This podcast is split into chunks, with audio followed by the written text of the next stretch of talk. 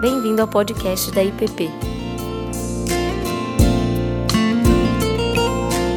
A mensagem que você está prestes a ouvir foi ministrada pelo pastor Davi Rabelo. Boa noite, irmãos. Graça e paz do nosso Senhor. Hoje, a princípio, seria o um encerramento dessa série que nós temos tido, onde o pastor Ricardo tem pregado acerca das sete cartas que Jesus envia ao seu servo João para que ele escreva as sete igrejas ali da Ásia. Mensagens desafiadoras, mensagens que têm muito a nos dizer, ah, mesmo quase dois mil anos depois que essas cartas foram escritas. Cada uma delas tem muito a dizer à nossa própria igreja. E como eu não vou adiantar a mensagem da próxima semana, que o pastor Ricardo vai falar para encerrar essa série, falando sobre a carta à igreja de Laodiceia, eu vou me sentir aqui no papel de fazer aquela recapitulação que vem antes do final do seriado. Sabe, no fim da, do seriado, antes de passar o último capítulo, tem uma recapitulação rápida para a pessoa se preparar né, para o que vai vir para o final. Né? E, e eu gostaria de olhar hoje, mais, novamente, para uma igreja que foi falada aqui, mas não simplesmente nos atendo à carta que ela recebe aqui no Apocalipse, tem duas igrejas e duas cartas dessas que sempre para mim foram muito marcantes a mensagem delas. A primeira é a primeira carta escrita a Éfeso, e a segunda carta que para mim também é muito marcante é a última escrita para a igreja de Laodiceia. Ambas mensagens duras, desafiadoras e que me confrontam então, quando eu estou falando aqui dessas igrejas e da nossa igreja, é, eu tenho plena consciência de que Deus também está falando comigo. Ou Deus já falou muito comigo e me confrontou também em muita coisa que Ele diz acerca dessas igrejas. E uma coisa que me chama a atenção, e aí eu gostaria que a gente pensasse um pouco nessa igreja de Éfeso, que é a primeira igreja, a primeira carta que João escreve. Ah, há alguns detalhes muito curiosos, como o pastor Ricardo já falou dessa carta. De uma igreja que é uma igreja boa, trabalhadora. Jesus traz muitos elogios para essa comunidade de fé. Ele a elogia com relação à sua resistência aos falsos ensinamentos, a falsos mestres. Ele a elogia porque ela perseverou mesmo em meio às pressões culturais da sua época, resistindo então ao mal, ao pecado, resistindo aos nicolaítas. E nós vemos que parecia que estava tudo bem. Mas Deus fala: não está tudo bem, porque vocês perderam o primeiro amor. E o que, que faz uma igreja perder o primeiro amor? E aqui eu não quero repetir aquilo que as coisas que o pastor Ricardo já falou aqui, Todas essas mensagens têm gravada no nosso site, no nosso podcast. Nós podemos olhar e recapitular isso através desses conteúdos.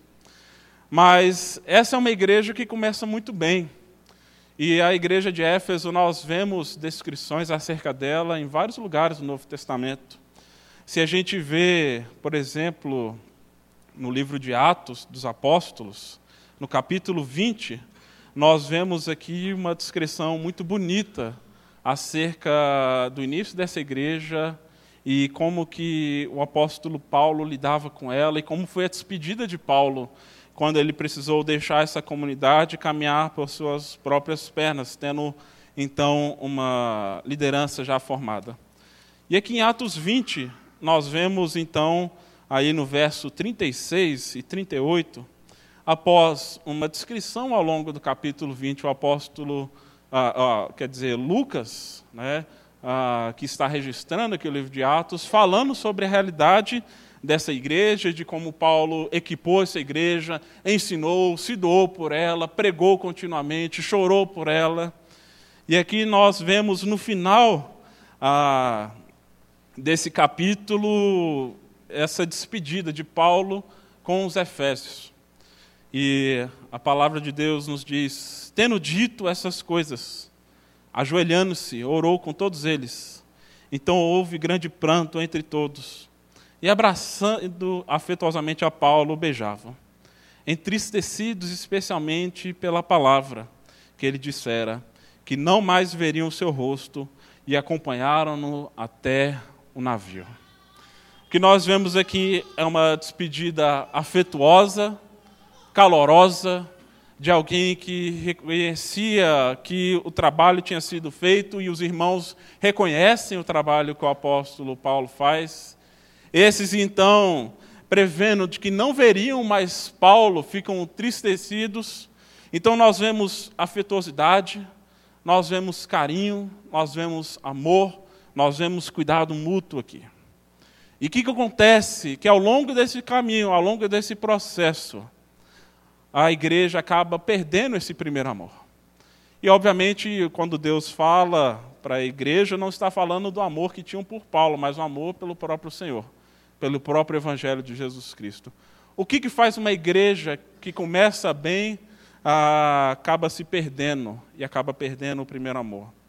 E hoje nós vamos conversar um pouco sobre isso. Como que ah, nós podemos também nos preservar para que não percamos o primeiro amor que nós temos através do nosso Senhor Jesus Cristo.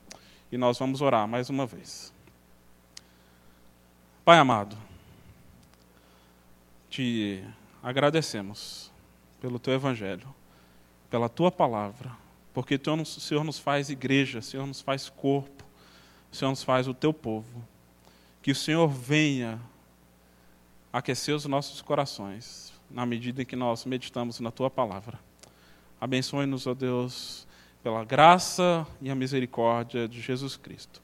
E no nome dele que nós oramos e agradecidos. Amém, Pai.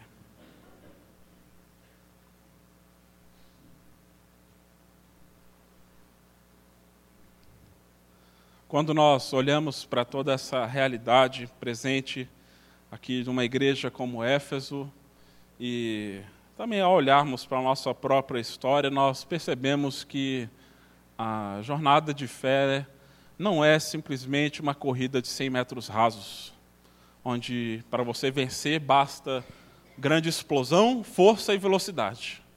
E aí daqui 100 metros acaba-se aquela corrida. Mas se assemelha mais a uma maratona, onde nós vamos caminhando em mesmo a uma única direção.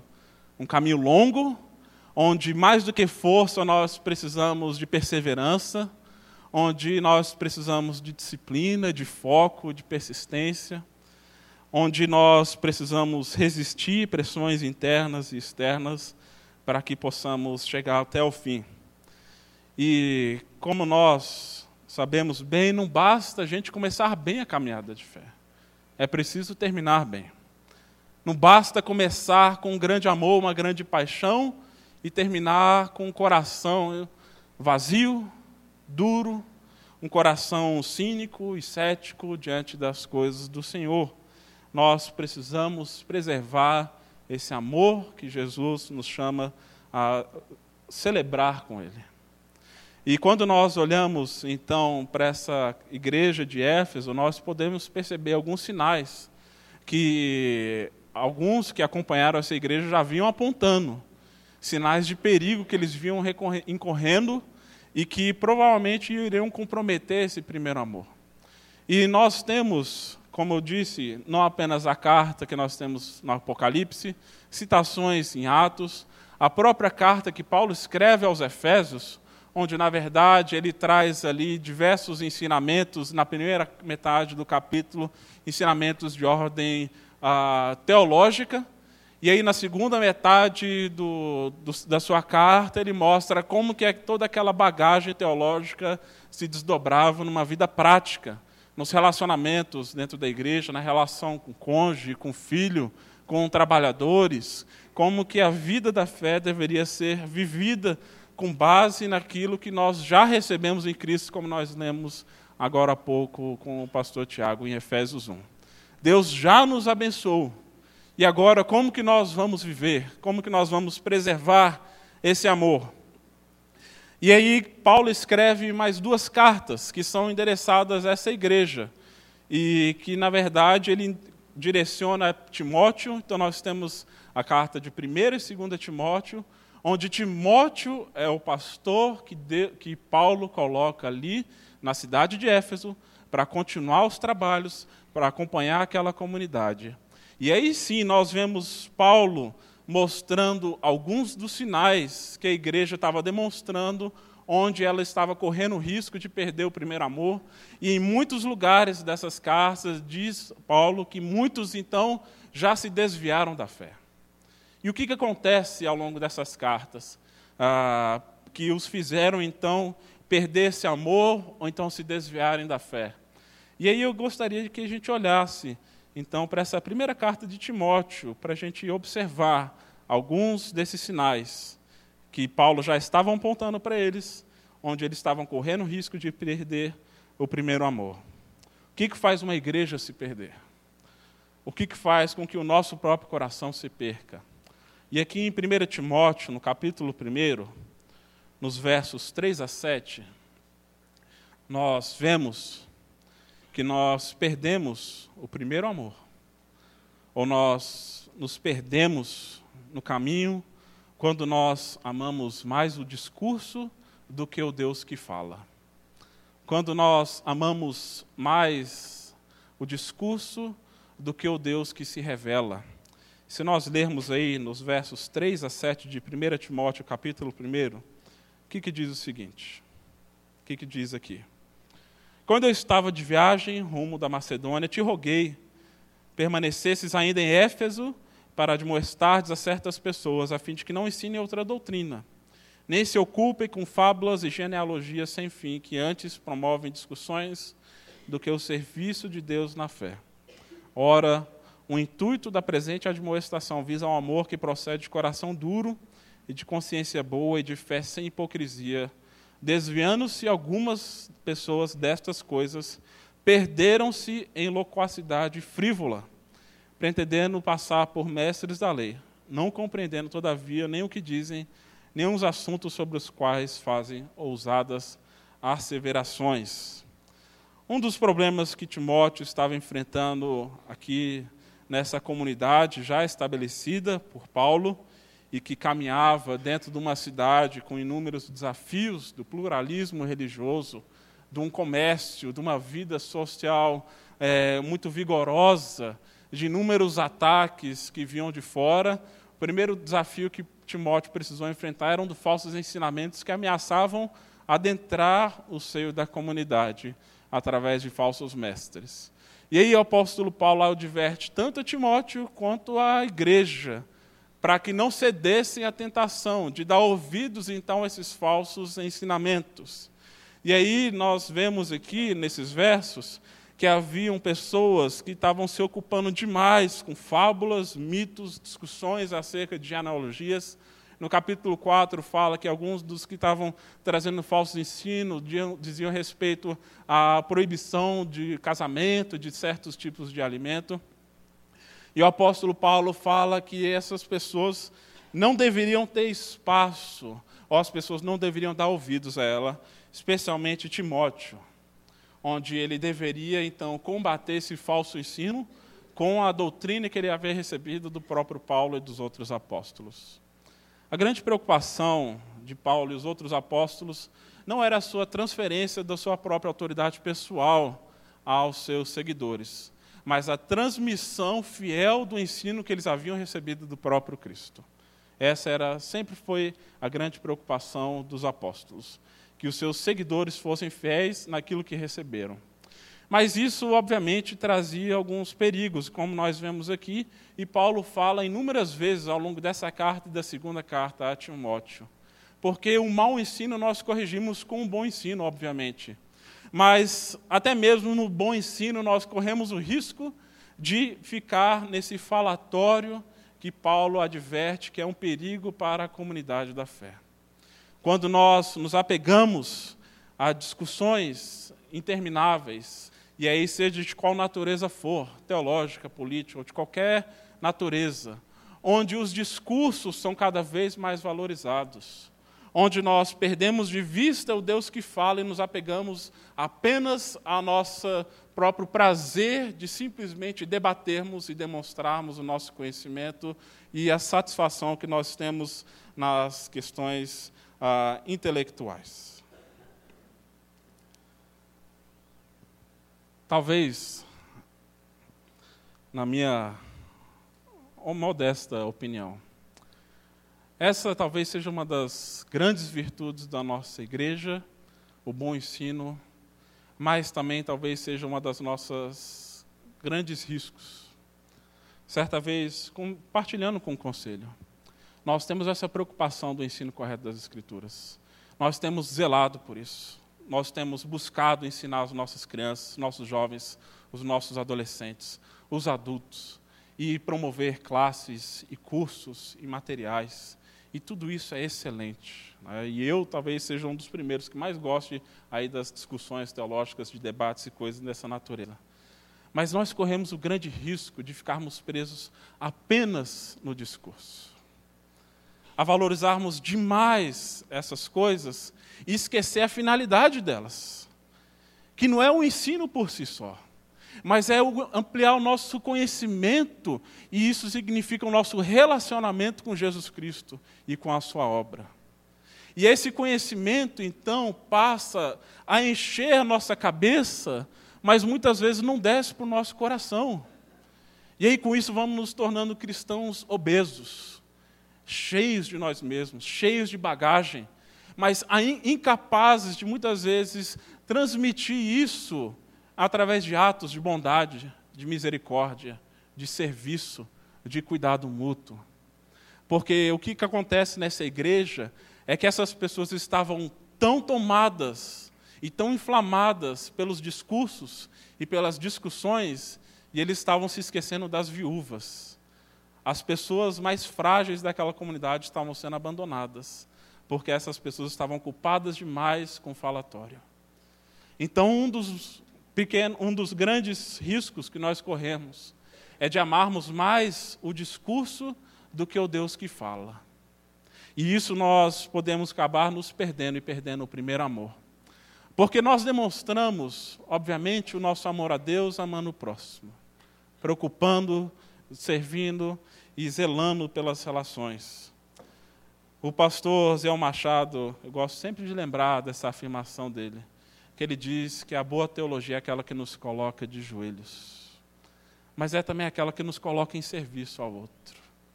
Então, se essa boa teologia não produz em nós frutos de arrependimento, de transformação de caráter, de mudança de vida pessoal, isso não serve de nada.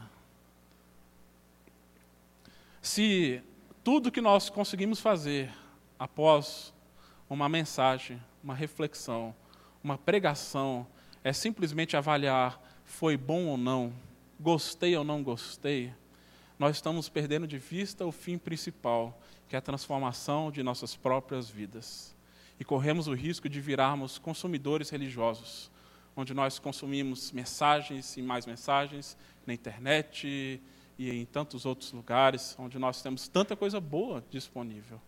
Mas isso não produz frutos em nós.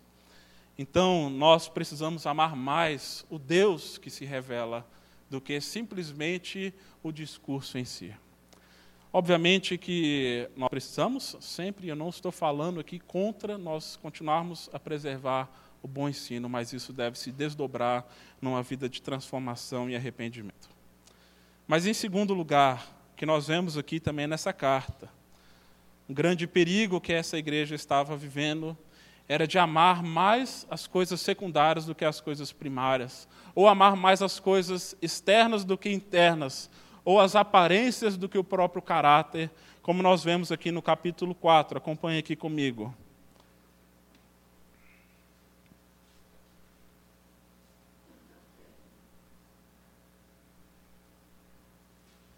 Capítulo 4, no verso 11 a 16. O apóstolo nos diz: ordena e ensina essas coisas. Ninguém despreze a tua mocidade, pelo contrário, torna-te padrão dos fiéis. na palavra, no procedimento, no amor, na fé, na pureza. E até a minha chegada, aplica-te à leitura, à exortação, ao ensino. Não te faças negligente para com o dom que é em ti, o qual foi concedido mediante profecia, com a imposição das mãos do presbitério. Medita essas coisas nela, ser diligente, para que o teu progresso a todos seja manifesto. Tem cuidado de ti mesmo e da doutrina, continua nesses deveres, porque fazendo assim salvarás tanto a ti mesmo como aos teus ouvintes.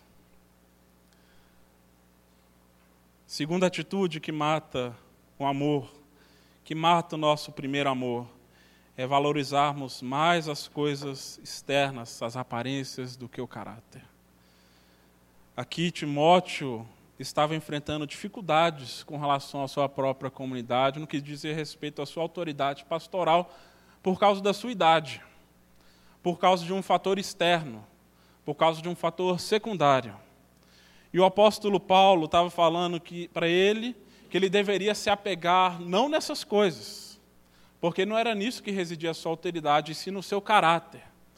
Em fazer com que essa mensagem que ele deveria continuar a pregar produzisse frutos a partir dele mesmo, onde ele mesmo seria o espelho daquilo que ele estaria falando e o espelho do próprio Cristo. E então Paulo fala: cuida de ti mesmo para que você salve a ti mesmo e os teus ouvintes. Cuide das coisas que são internas. Não se preocupe tanto com as coisas externas, como a sua idade, ou talvez ele poderia estar preocupado com a sua própria formação, não sei. Hoje nós vivemos uma cultura muito distinta, né? Naquele período se valorizava muito a figura do ancião.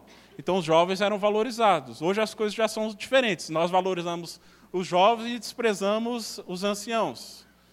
Ou então mais, valorizamos muito os títulos, a formação. E aí nós vemos que você pode ter um MBA em gestão de pessoas, especialista em formação de equipes, em liderança, em gestão de conflitos. E você ser bem sucedido e bem pago para isso. Mas a sua própria vida pessoal pode ser um caos a despeito disso tudo. A sua família pode estar caindo aos pedaços e ainda assim você ser bem sucedido no negócio de ser, de gerir, cuidar de pessoas. Porque o que se valoriza hoje são as técnicas, a performance, o marketing, a imagem pessoal que se vende e não o caráter. E obviamente Paulo aqui está falando para Timóteo como um jovem pastor.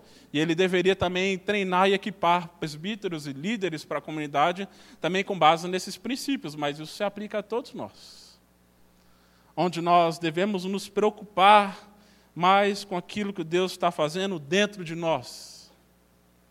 E não nos preocuparmos tanto com as coisas secundárias, como a própria idade. E isso, obviamente, trazia enormes desafios para Timóteo. Lidar com essas relações intergeracionais. Mas ao longo da Bíblia como um todo, nós vemos que tanto o jovem como o ancião, eles têm lugar no corpo de Cristo, onde ambos devem cuidar da comunidade de fé. E aqui nós temos um problema e um desafio nosso, de muitas vezes de pessoas mais jovens terem muita dificuldade de assumirem papéis de liderança ou de assumirem um papel dentro da comunidade de fé por causa das suas mil e uma outras atribuições e acham que quando ficarem mais velhos as coisas vão diminuir. Eu já tive essa ilusão, gente. Não, no dia que eu me formar, eu vou ter tempo para servir a Deus. No dia que eu estiver casada, eu vou ter tempo, então, para me envolver. Né? Uma grande ilusão. E aqui nós vemos que os jovens devem ser referência dentro da igreja, como também os mais velhos. Onde ambos devem estar preocupados mais com o caráter de Cristo sendo formado dentro deles, do que com as coisas externas. E aí nós temos que enfrentar os desafios que é lidar com uma igreja de jovens, adolescentes e velhos convivendo juntos, onde às vezes eu ouço de alguns mais velhos, ah, na minha época que era bom, né, as músicas que esses jovens ouvem hoje, eles fazem culto e tem que acender um bando de luz aqui, as luzes piscando, colorida, né? Isso tudo é bobagem. E aí começa a falar e desprezar os jovens. E aí, às vezes, também ouço jovens falando: eu queria ter um exemplo mais verdadeiro nos mais velhos. Queria encontrar mais maturidade, sabedoria, alguém para que eu pudesse me espelhar, e não encontro muitas vezes. Então, nós precisamos voltar para essas recomendações, onde nós precisamos cuidar do nosso próprio coração. Onde você, jovem, você, adolescente, você tem um papel aqui dentro, que é de espelhar Cristo para os mais velhos. E os mais velhos têm um papel também de espelhar Cristo para os mais novos. Você que é jovem universitário, o que os seus colegas da faculdade, do estágio, seu círculo de convivência mais precisa não é que você seja um jovem descolado, um jovem antenado em tudo mas um jovem que ama Cristo e que espelha Cristo em tudo que você faz. No amor, no procedimento, no coração, isso tem que estar encarnado dentro de nós. E os mais velhos também, o que nossos jovens, nossos filhos, nossos adolescentes mais precisam, não são os nossos diplomas, não são as nossas conquistas, mas é Cristo encarnado em nossas vidas, demonstrando um amor, afeto, e cuidado. Terceiro e último lugar, nós precisamos amar mais o Deus que abençoa do que a bênção. Se nós amamos mais a bênção do que o Deus que abençoa, nós iremos perder o primeiro amor. Capítulo 6 de 1 Timóteo, versos 6 a 10.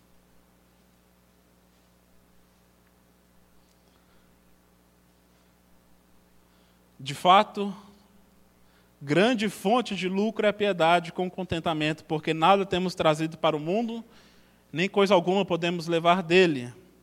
Tendo sustento e com que nos vestir estejamos contentes. Ora, os que querem ficar ricos caem em tentação e cilada, em muitas concupiscências insensatas e perniciosas, as quais afogam os homens na ruína e perdição. Porque o amor do dinheiro é a raiz de todos os males e alguns nessa cobiça se desviaram da fé e a si mesmo se atormentaram com muitas dores. Se nós olharmos aí um pouco mais adiante, o verso 17, o apóstolo Paulo continua dizendo: Exorta os ricos do presente século que não sejam orgulhosos, nem depositem a sua esperança na instabilidade da riqueza, mas em Deus, que tudo nos proporciona ricamente para o nosso aprazimento. Um dos grandes ladrões do primeiro amor, ou do nosso amor a Deus, como o próprio apóstolo Paulo nos diz aqui, são o apego às riquezas.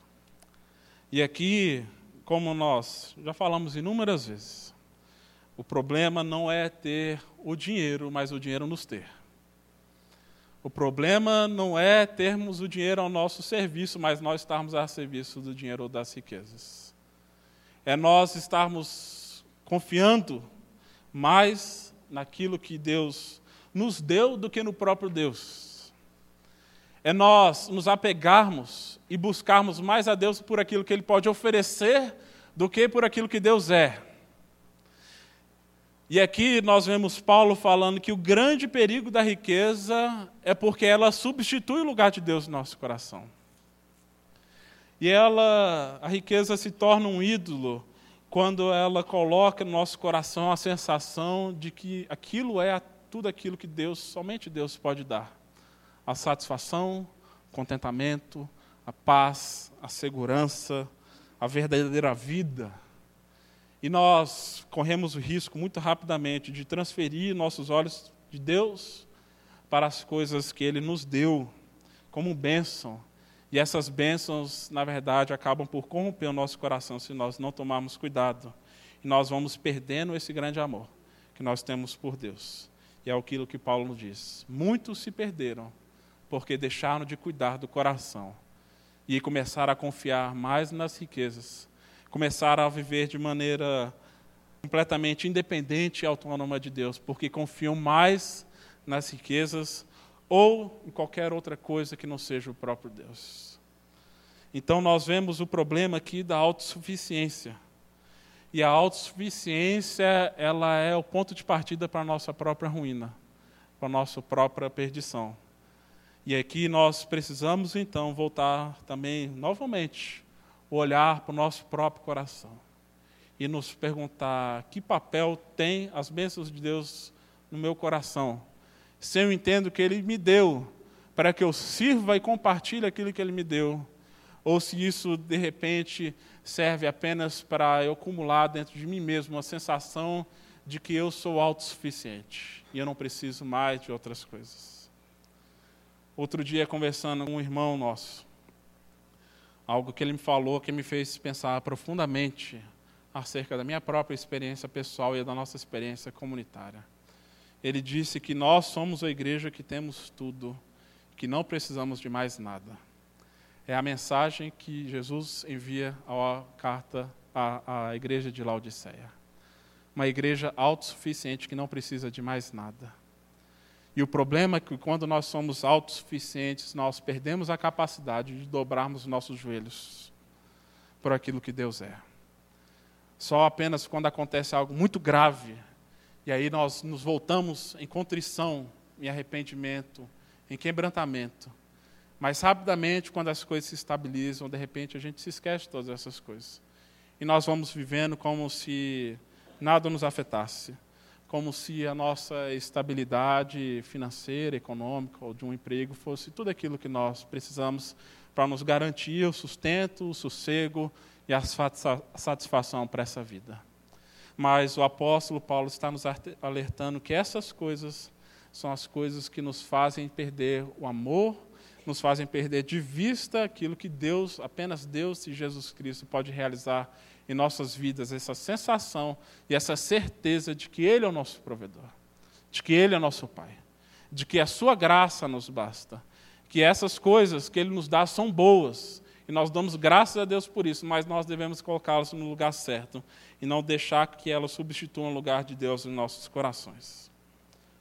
Concluindo, eu não tenho a menor dúvida que somos uma igreja extremamente abençoada, agraciada por Deus com inúmeros dons, com inúmeros talentos, com inúmeras riquezas não materiais, riquezas materiais. E todas essas coisas são virtudes que nós devemos valorizar. Mas, ao mesmo tempo, essas mesmas coisas que são virtudes para nós, nós precisamos cuidar para que elas mesmas não se tornem pedras de tropeço para nós mesmos. O bom ensino, as relações, as coisas externas, as aparências, as riquezas, a autossuficiência. Nós precisamos voltar sempre nosso olhar para Jesus Cristo que nos salvou não por causa das nossas virtudes, não porque nós somos bons em alguma coisa, mas porque Ele nos encontrou caídos e perdidos e nos ofereceu a Sua graça. E é nessa graça que a gente permanece e a gente deve seguir caminhando, não confiando nas nossas forças, mas, como diz o apóstolo Paulo, olhando para as nossas fraquezas, porque quando nós somos fracos, aí é que somos fortes. Quando nós nos achamos fortes, acabamos nos perdendo. Mas quando nós permanecemos nesse estado de reconhecimento de que sem Ele nós não somos nada, aí sim seguiremos caminhando em fidelidade a Ele, porque passamos a depender do Seu Espírito, da Sua palavra, da Sua direção e uns dos outros naquilo que nós estamos fazendo. E por isso nós poder, precisamos voltar sempre nossos olhares para Jesus o Verbo encarnado, o discurso que se fez carne, a palavra que habitou e viveu no meio de nós, que não tinha beleza ou formosura alguma, não tinha aparência alguma que atraísse as pessoas, mas um caráter que atraía as pessoas como um imã. E as pessoas o reconheciam a sua autoridade, não por aquilo que ele falava simplesmente, mas porque viam nele esse ser transformado e transformador. E que ele também, sendo rico, se fez pobre, para que pudéssemos experimentar as riquezas eternas, celestiais, que Deus já nos concedeu nele, para que possamos repartir isso uns para com os outros. e sermos espelhos vivos, preservando esse grande amor que Ele tem por nós e respondendo esse grande amor também com amor, com coração, com fidelidade, com atos de transformação, mas sem deixar que o nosso próprio coração se perca nas coisas que Ele mesmo nos deu que são boas. Que Deus assim também nos dê a sua graça de nos encontrarmos fiéis. Fiéis no amor. Não basta fazer as coisas certas. Éfeso estava fazendo as coisas certas, mas Éfeso não estava com o coração certo. Não basta fazer as coisas corretamente, é preciso fazer com o coração certo. E esse coração, apenas quem pode transformar e regenerar é Jesus Cristo. Que Ele assim nos abençoe. Vamos orar. Pai amado, preserve em nós esse amor que recebemos do Senhor. Não permita que tantas coisas boas que o Senhor tem nos dado, como igreja, como indivíduos, ó Deus, nos faça, Deus, perder de vista a Sua grande obra em nós. Que possamos, ó Deus, ser agentes do Teu reino, Pai com a palavra boa, mas também com caráter transformado. Que nossas aparências sejam apenas um reflexo daquilo que o Senhor está fazendo no nosso interior, Pai. É que isso, Deus, o nosso caráter, o caráter reflita em, em relacionamentos também transformados, desde os mais jovens até os mais velhos. E que possamos confiar em Ti somente, ó Deus não em nós mesmos, não na nossa força, não nas riquezas, não nas coisas que o Senhor nos deu, ó Pai, mas no Senhor, ó Pai. E que possamos, ó Deus, ter um coração que ama o Senhor acima de todas as coisas. E que também possamos demonstrar esse amor àqueles que estão à nossa volta, Pai. Começando dentro de casa, mas também no nosso ambiente de trabalho, ambiente profissional, de estudos, ó Deus que sejamos reflexo, Deus, de Jesus Cristo onde estivermos. Para a glória do teu nome. Amém, Pai.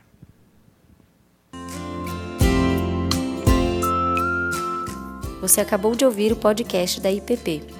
Para saber mais, acesse nossa página em www.ippdf.com.br.